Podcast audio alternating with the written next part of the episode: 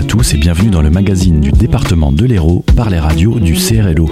Chaque mois, Radio Clapas, Divergence FM et Radio Campus Montpellier vous présentent l'actualité de notre beau département. Un magazine réalisé en partenariat avec le collectif des radios libres d'Occitanie et le département de l'Hérault. Le département de l'Hérault est un acteur engagé dans la protection des ressources naturelles. Il encourage l'essor d'une agriculture résiliente et responsable pour faire face aux évolutions climatiques. Yvon Pelé, vice-président délégué à l'économie agricole et l'aménagement rural au sein du département de l'Hérault, nous parle de l'importance de développer une agriculture responsable et raisonnée. La politique du département, vous savez, elle est déjà ancrée depuis, quelques années. Euh, donc, euh, répondre à l'économie, répondre au réchauffement climatique, trouver, trouver des techniques, répondre à, l'environnement, aux soucis environnementaux. Donc, euh, tous ces critères-là ce sont nos critères de base. Quels sont les dispositifs que le département met en place pour préserver les sols et l'eau des pollutions et des impacts du réchauffement climatique? Aujourd'hui, donc le travail à notre niveau, le travail, le travail se fait donc à, différents, à, différents stades. Hein. Euh, donc une viticulture durable, hein, donc diminution des insecticides, hein, notamment la lutte biologique euh, par la méthode de la confusion sexuelle. La, confusion sexuelle, c'est la diminution de l'utilisation des insecticides par les viticulteurs. Un dispositif collectif euh, contre le ver de la grappe. Donc contre le ver de la grappe, nous mettons une technique qui, doit, qui, qui, qui, permet, si vous voulez, désorienter, euh, désorienter le vers le, papillon, le démis, et donc et qui permet aussi surtout d'éviter les traitements. Aujourd'hui, nous avons 25 000 hectares en gros dans le vignoble hérolté qui sont traités de cette façon-là. Donc ça c'est un de nos un de nos de nos leitmotifs. Ensuite nous avons euh, donc euh, le schéma héros irrigation, hein, donc euh, pour une, une, irrigation raisonnée et modérée, hein, raisonnée, c'est-à-dire pour répondre au stress hydrique de la plante quand il faut, donc et, une économie d'eau, hein, donc ça c'est important aussi quoi. Ensuite, nous avons toutes nos aides agri-environnementales, au niveau notamment l'aide aux aires mixtes de lavage et de remplissage des pulvérisateurs, pour pas que les agriculteurs balancent, si vous voulez, les, produits du lavage dans la nature. Hein la dépollution des caves particulières. Euh, nous, travaillons avec les CUMA dans le cadre des matériels agri-environnementaux. Euh, donc, euh, nous, travaillons aussi à, la biodiversité, donc pour accompagner les, viticulteurs donc sur la sur l'auto-formation au niveau du diagnostic biodiversité. Hein. Donc, on a aujourd'hui, ce sont, en gros 20 km de haies on a, on a, on travaille sur les, protections de, au travers des PAEN, des espaces dédiés à l'agriculture, enfin toutes ces choses-là, quoi. Hein. Quelles seraient les conséquences du réchauffement climatique sur le département de l'Hérault si, si rien n'était fait de tout ça? Ah, si on y prenait garde aujourd'hui, vous l'avez vu, vous l'avez dit tout à l'heure en, préambule. Donc, euh, les coups de gel, euh, cette année, un coup terrible, le gel, c'est l'Hérault et, toute la France. Mais il y a deux ans, c'était, le coup de chaleur. Hein. Euh, c'est la, sécheresse. Donc si on y prend garde, aujourd'hui, euh, le vignoble de, l'Hérault serait très très menacé. Hein. Le, vignoble de l'Hérault et du Languedoc est très menacé euh, par le réchauffement climatique. Donc nous avons aussi une expérimentation, nous menons une expérimentation très très rigoureuse sur l'expérimentation de cépages résistants, résistants à la chaleur, résistants aux maladies. nous avons trois sites aujourd'hui. Nous avons un site expérimental à la Marciargue. Nous avons, euh, une expérimentation que nous menons avec le syndicat du Picpoul. Nous avons le domaine des Trois Fontaines au Pouget où nous avons planté euh, différents pieds. Euh, nous travaillons aujourd'hui, nous travaillons avec la profession pour, pour, pour donc au niveau des cépages résistants distinct Vous voyez, le 9 novembre, nous avons euh, au Château d'eau avec les professionnels une, dégustation des nouveaux vins issus des cépages résistants. Euh, nous avons un projet euh, que l'on appelle Enomed, que nous menons avec les, Italiens du Sud, avec la Tunisie, avec la Libye, c'est-à-dire les, territoires viticoles autour de la Méditerranée, pour échanger avec eux, qui sont encore plus exposés que nous. Hein, le sud de l'Italie, euh, la Tunisie et la Libye, euh, pour, au niveau des cépages résistants, des techniques de, des techniques de, labour, toutes ces choses-là. Quoi. Donc euh, nous y sommes très très engagés.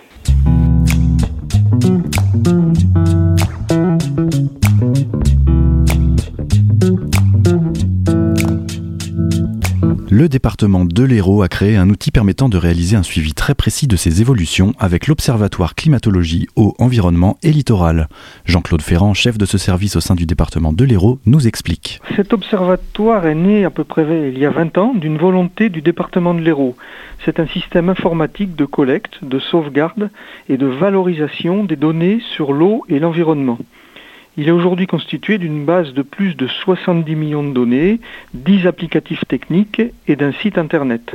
Les données sont issues principalement des réseaux de mesure mis en place par le département, comme le réseau de mesure des niveaux des eaux souterraines, le réseau de la qualité des eaux souterraines et des eaux de surface, les mesures des niveaux des barrages départementaux, le réseau climatologique qui mesure la pluie, la température, mais aussi le vent et l'humidité, toutes ces données départementales sont complétées par des données issues des réseaux nationaux.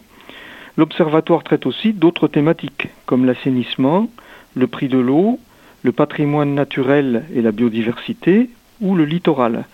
Des outils ont été créés pour traiter ces données. Alors, euh, euh, quel, type d'outils et dans quel objectif? Alors, euh, l'Observatoire est un système intégré de partage de la connaissance mais aussi une mémoire collective pour les générations à venir. Le département a souhaité créer pour répondre aux évolutions réglementaires et technologiques et aux problématiques environnementales comme la protection de la ressource ou le suivi du réchauffement climatique. Nous avons développé des applicatifs métiers pour les services experts du département. Ces applicatifs leur permettent de réaliser leur mission en utilisant les données de la base et de saisir eux-mêmes des données. Il permet également de produire des documents pour le public sous forme de cartes ou de graphiques. Quelles informations on y trouve et comment y avoir accès? Nous avons un site internet odee.hero.fr. On trouve sur ce site, par exemple, la carte mensuelle du suivi du niveau des nappes, une interface qui permet de consulter le niveau d'une nappe sur un point, plus de 50 ans de données de pluviométrie et de température, issues du réseau départemental de climatologie, les annales climatologiques et les bulletins mensuels qui récapitulent la pluviométrie et l'évolution des températures sur le département. Des cartes sur différentes thématiques comme les espaces naturels sensibles, les structures de gestion de l'eau et de l'assainissement, mais aussi des graphiques sur l'évolution de la moyenne départementale du prix de l'eau et de l'assainissement, et prochainement l'ouverture d'une rubrique sur le littoral. Pour consulter toutes ces informations, une seule adresse odee.hero.fr.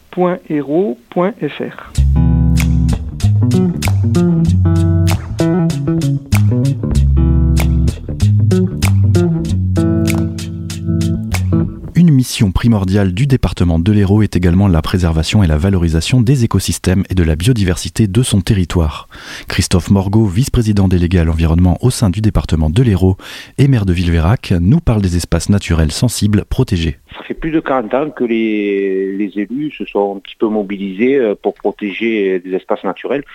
En fait, c'était un décret qui avait été créé en 1959 au niveau national pour, euh, pour, protéger, euh, pour protéger certains euh, périmètres sensibles par rapport pour lutter contre l'urbanisation excessive à l'époque. Mais c'est un outil juridique qui a été très peu utilisé et c'est beaucoup plus tard, en 1976, donc qu'on a instauré au niveau national les périmètres sensibles hein, avec la taxe départementale qu'on appelle. Et à partir de là, donc, les, élus ont commencé à acheter des, sur le, le territoire hérolté des parcelles de terrain, de zones naturelles. Et aujourd'hui, on est pratiquement à 9000 hectares qui ont été euh, achetés par le département. Alors ça peut, il y a 120 sites exactement à l'échelle du territoire et ça peut être à proximité de, euh, de grandes villes comme euh, je peux prendre l'exemple de Saint-Sauveur par exemple, le domaine Saint-Sauveur, ça peut être Restinquière, hein, à limite d'agglomération, le bois de Morin, le Mas-Dieu, le Mas du Gentil, euh, d'autres euh, en cœur d'héros comme le comme euh, le domaine de euh, le Ravin des Arcs à Saint-Martin-de-Londe pour protéger par exemple les aigles de Bonelli. Donc c'est c'est dans tout d'est en ouest et du nord au sud, dans tout le département, on trouve des espaces naturels sensibles départementaux. Alors pourquoi aujourd'hui plus que jamais la notion de préservation est devenue indispensable? Dans le département de l'Hérault, on trouve 70%, 70 des espèces du territoire national sont présentes dans l'Hérault. Donc je prends des espèces qui sont menacées, comme la pigrièche par exemple, l'aigle de Bonelli, euh, il y a des, espèces de chauves-souris, euh, le lézard ocellé, euh, le chabot du lès, hein, qu'on trouve uniquement dans le lès. Donc c'est des espèces qu'on se doit de protéger et pour les protéger il faut se donner des moyens et de, de mettre en place donc des, aménagements peut-être un peu spécifiques à certains endroits, limiter la fréquentation aussi. Donc on essaye donc par rapport à l'urbanisation aussi et ensuite ça devient des, des, poumons verts. En quoi consiste la valorisation de la biodiversité et quelles sont les actions menées par le département pour sensibiliser la population? Alors sensibiliser la population, on a le, la maison départementale de l'environnement à, à Restinquière et à partir de cette euh, maison départementale donc sont déployées les politiques euh, à, à, destination des, de la population, des touristes, mais surtout des, des, jeunes, des jeunes publics, des collégiens par exemple, avec des, on met en place euh, dans, dans les 82 collèges des AET, actions éducatives et territoriales, sur tout ce qui est biodiversité, euh, les problématiques de l'eau, euh, tout ce qui est, par exemple, des espèces menacées. Euh, et chaque année, donc, il y a des AET donc, dans tous les collèges du département de l'Hérault. Ensuite, bon, il y a l'ouverture au public de la maison départementale de l'environnement euh, tous les jours, avec des expositions, avec des, du personnel très compétent pour expliquer un petit peu le, le, le, les dangers euh, et parler de développement durable.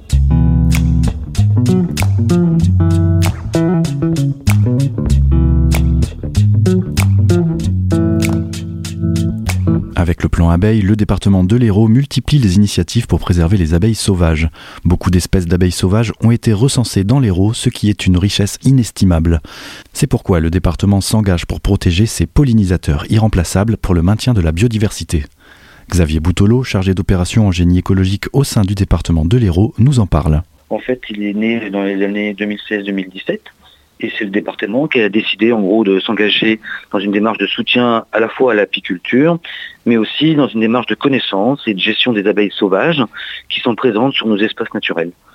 Donc euh, il y a plusieurs actions qui sont réalisées euh, avec euh, pas mal de partenaires, de la filière apicole, mais aussi des scientifiques, des naturalistes spécialisés. Et ce plan abeille il se divise en quatre axes, on va dire.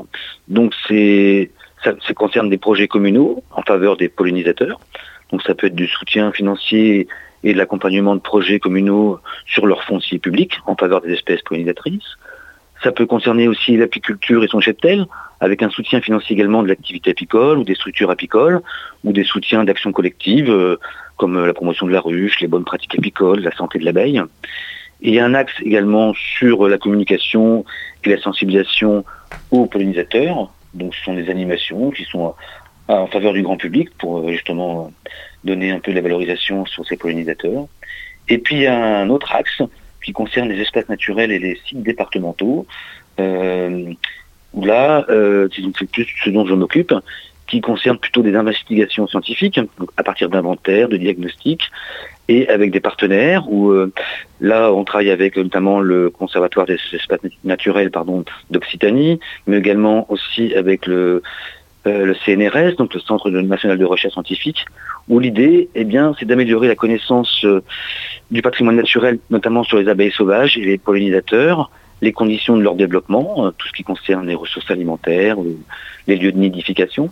Et l'idée ensuite, c'est de favoriser et de préserver ou de restaurer, ça dépend, la diversité de ces pollinisateurs, mais de leurs habitats évidemment, avec des plans de gestion euh, écologique qui sont adaptés.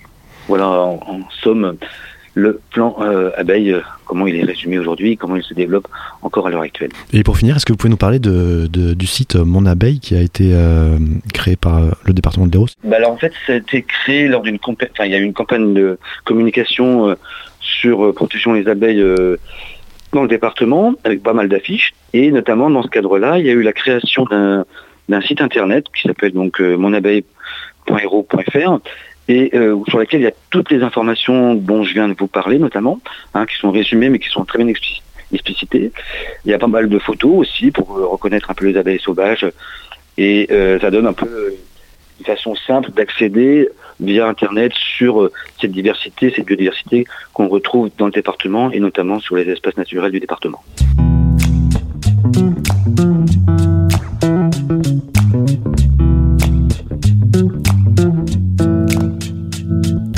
Le département de l'Hérault s'investit dans la protection de la biodiversité de son territoire. Une collaboration a vu le jour avec l'association Coab, Cohabitation Homme-Animal, qui œuvre en faveur de la protection des écureuils roux en mettant en place de petits ponts appelés écuroducs afin d'éviter à ces petits usagers de traverser de grandes routes et de se faire écraser. L'objectif est de préserver la biodiversité aux abords des routes départementales en œuvrant pour la survie de cette espèce sauvage protégée. Lucie Hirl, responsable du projet Coab, nous en parle. Alors euh, Coab, c'est une toute jeune association qui est née en 2019 et qui a pour but en fait de développer des solutions euh, pour intégrer la biodiversité dans les aménagements. Et donc ces solutions, ça peut être par exemple ben, euh, des ponts au-dessus des routes appelés écuroducs pour faire traverser les écureuils ou encore des nichoirs qui s'encastrent dans les bâtiments. Et mon rôle, donc je suis chargée de projet depuis août de cette année. Alors vous nous avez parlé des écuroducs, est-ce que vous pouvez nous en parler plus en détail et en quoi sont-ils indispensables euh, dans l'Hérault C'est quelque chose qu'on connaît très bien puisqu'on le développe euh, depuis 2017 euh, et on a posé en tout une douzaine de passages sur toute la France. Donc les écuroducs, en fait, c'est des passages à faune. Donc les passages à faune, ils sont utilisés lorsque ben, il y a une fragmentation du milieu de la faune. Donc là, en l'occurrence, ce sont les écureuils qui sont arboricoles. Et quand il y a un milieu boisé, de type souvent forêt, qui est euh, fragmenté par une route et qu'on constate des écrasements. Donc ces écrasements sont souvent signalés par des particuliers ou alors on les trouve sur des sites de sciences participatives. Bah, du coup, on propose d'installer des écuroducs. Et c'est quelque chose qui s'intègre souvent dans la démarche des trams vertes et bleues. Il y en a 12 en France. Combien il y en a dans le département de l'Hérault? Alors, dans le département de l'Hérault, nous, on en a installé 5. Et à ma connaissance, je ne pense pas qu'il y en ait d'autres qui aient été installés par d'autres associations ou organisations. Et est-ce que le département de l'Hérault est particulièrement concerné par, euh, par euh, bah, ce problème envers les, écureuils ou c'est quelque chose euh, de national? Alors, je pense que c'est une problématique nationale, mais par contre, le département de l'Hérault est vraiment engagé dans cette démarche et aussi dans une démarche d'innovation, puisque les premiers écuroducs dans le département de l'Hérault, trois, avaient été posés en 2017. C'était déjà moi-même et ma collègue avec qui je travaille, mais à l'époque, notre association n'était pas créée, on travaillait pour la LPO Hérault. Et euh, ensuite, on a quitté la LPO et on a fait beaucoup d'innovations sur le système, puisqu'on on installe maintenant des écuroducs. On est les seuls à installer ce type d'écuroducs qui sont en élastique. Et en fait, ils permettent de ne pas avoir de contrepoids. Parce qu'un écuroduc, c'est en fait une corde tendue entre deux arbres qui reste tendue grâce à un contrepoids. Et euh, avec le département de l'Hérault, on s'est rendu compte avec le service des routes que euh, ben, du coup, c'était pas très sécuritaire ce contrepoids parce qu'on est dans une région où il y a beaucoup de vent et du coup, il avait tendance à penduler, venir heurter le tronc. Et pour la sécurité des, automobilistes aussi, euh, c'était pas génial. Et donc, du coup, ben, quand on a développé euh, l'écuroduc élastique, ça a été les premiers à nous dire, euh, nous, on veut les tester. Et donc, on en a installé cinq sur le département de Hérault. C'est-à-dire qu'on a, enlevé les trois anciens écuroducs euh, qu'on a remplacés et on en a installé deux nouveaux. Donc, je dirais qu'ils sont vraiment engagés dans une démarche d'innovation et de développement. Et également, on a fait un suivi avec eux euh, des écuroducs qui a été beaucoup plus poussé pour connaître l'efficacité des systèmes.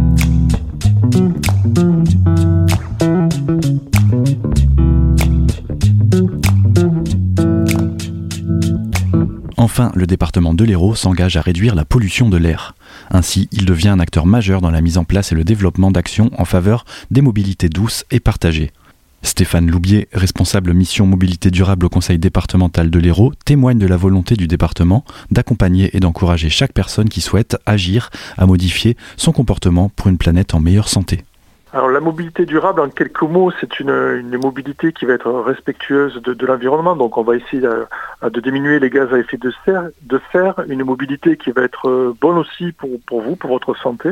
Donc on va vous inciter à avoir une mobilité active, mais c'est aussi une mobilité inclusive, donc qui va permettre à, tout un chacun d'accéder à des solutions de, mobilité, euh, parfois même à des solutions de mobilité auxquelles aujourd'hui on ne pense pas.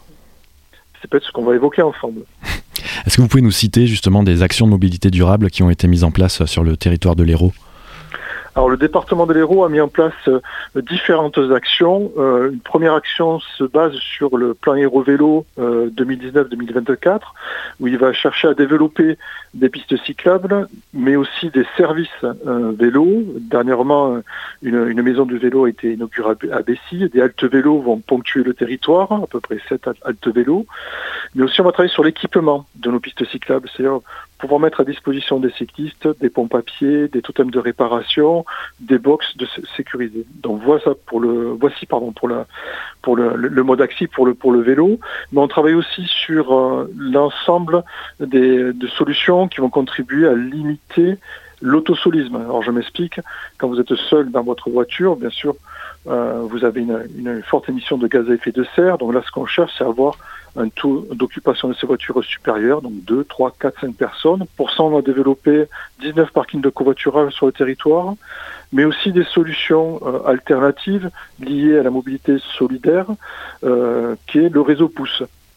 Donc le département euh, soutient et développe, en lien avec les communautés de communes, le dispositif réseau Pouce sur, sur son territoire. Est-ce que tout le monde peut contribuer au projet de mobilité durable? Tout à fait. chacun, chaque, hérolté peut, contribuer à sa manière. Euh, par exemple, en changeant euh, ses modes de déplacement sur les très courtes distances. On sait qu'on a des distances entre 1 à 3 km qui se font en voiture. Là, je pense que c'est l'occasion d'essayer la marche à pied pour les courtes distances, voire le vélo, voir le vélo électrique, puisque le département euh, offre, comme d'autres collectivités, euh, une aide à l'achat des vélos assistance électriques, ce qui peut permettre d'aller un peu plus loin que ces 3 km qu'on vise en vélo mécanique et de pouvoir parcourir des distances de, 15 km pour se rendre par exemple à son travail ou, à des activités. Euh, des activités diverses, culturelles ou sportives. Quelles sont les prochaines étapes pour continuer de développer vos actions de mobilité durable? On poursuit donc cette aide à l'achat des vélos. On va poursuivre aussi les équipements des, pistes cyclables. on a aussi un objectif hein, de, travailler sur, des parkings de covoiturage, sur euh, des parkings de covoiturage connectés euh, et sur euh, du covoiturage plus dynamique, notamment avec des panneaux, ce qu'on appelle des panneaux messages variables, qui pourraient permettre d'indiquer à l'usager qui souhaite faire du stock ou du covoiturage la direction qu'il souhaite emprunter.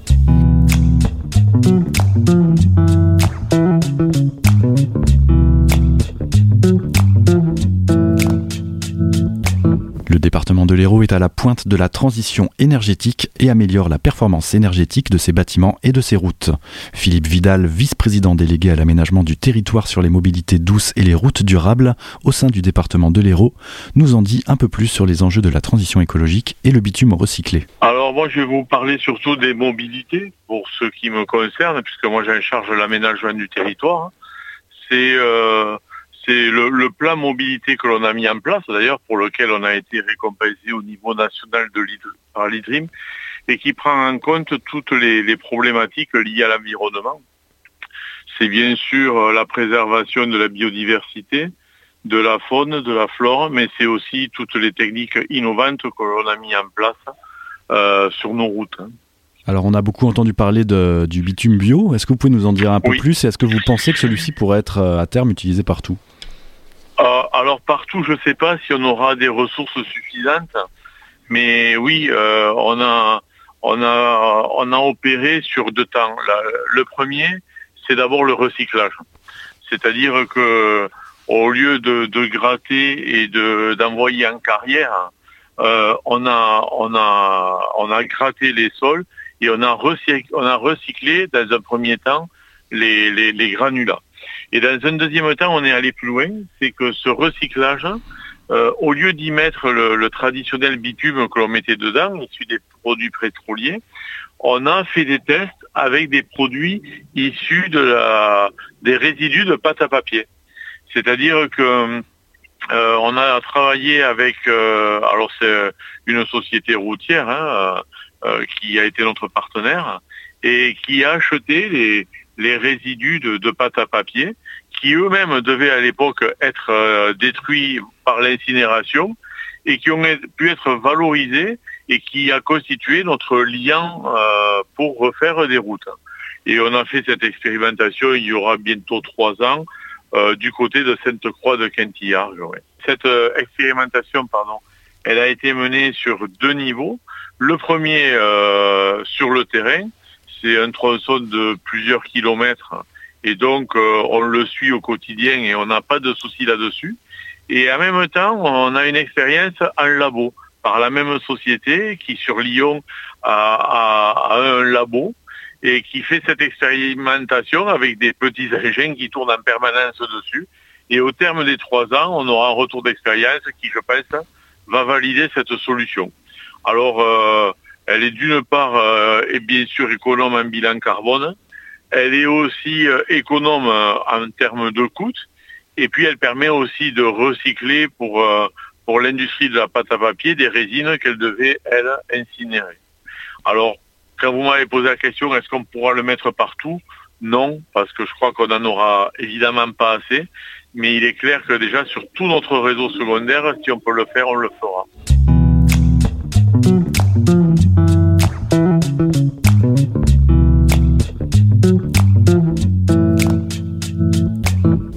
Une autre initiative du département de l'Hérault est de faire don de 8000 arbres chaque année aux communes qui le souhaitent dans le but de végétaliser les collèges, les routes et les communes. La ville de Polan a pu en profiter en 2020 et en 2021. Claude Valero, maire de Polan, nous raconte son expérience. On a bénéficié de deux opérations. Une première en 2020, donc on a reçu 50 arbres qu'on a plantés avec les élèves de l'école Arc-en-Ciel sur la voie verte, si vous voulez, on a le réseau ferré de France nous a mis à disposition l'ancienne emprise de la voie ferrée qui traverse le village et où on a fait un cheminement, un cheminement doux avec euh, des jeux pour enfants, des banquettes et, des agrès pour les sportifs. Et donc on en a profité pour euh, végétaliser euh, tout cet espace et pour y apporter de l'ombre. Et puis là, dernièrement, on a eu donc de nouveau 50 arbres. Euh, où avec le conseil municipal d'enfants, euh, nous avons créé un arboreton, c'est-à-dire qu'on a planté un arbre par enfant né en 2020 et on a planté aussi un arbre euh, par enfant élu du conseil municipal, comme ils ont été porteurs de ce projet, et puis aussi à l'honneur des employés des espaces verts qui s'investissent beaucoup pour notre village et puis de l'élu euh, Monsieur Grégory Guérin qui est en charge de ce dossier. Alors un, arbre par enfant, c'est un geste fort. Est-ce qu'on peut y voir une manière de créer du lien entre les habitants et la ville? Est-ce qu'on peut aussi y voir une manière de les sensibiliser sur l'importance d'avoir un comportement éco-responsable? Ben, euh, Oui, il y a donc les, notions dont vous parlez, plus euh, le fait que ça crée un endroit où, où les gens y vont pour... parce qu'en fait, on leur a donné un certificat de parrainage et il y a un engagement de la part des familles à, faire qu'ils entretiennent euh, cet arbre euh, en mettant de l'eau et tout ça, parce que c'est, en fait, on l'a fait à deux endroits complètement opposés du village, parce qu'on est aussi dans le souci d'amener les gens à, cheminer. Et donc, pour que les gens cheminent, il faut leur donner une intention euh, qui est intéressante. Et donc, le fait d'aller à un endroit pour, pour arroser l'arbre, parce que à la sortie du village, là, pour l'instant, on a on n'a pas un arrosage euh, euh, par, par un moyen euh, important, donc on le fait soit avec une tonne d'eau que portent nos employés avec un camion, ou alors les parents y vont aussi avec des arrosoirs, donc ça fait c'est vraiment un endroit où y a où ça crée du lien.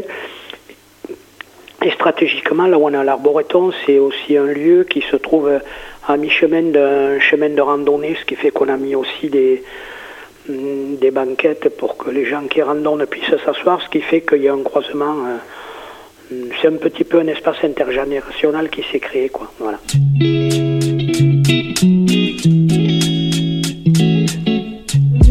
C'était le magazine du département de l'Hérault par les radios du CRLO. Un programme réalisé en partenariat avec le collectif des radios libres d'Occitanie et le département de l'Hérault.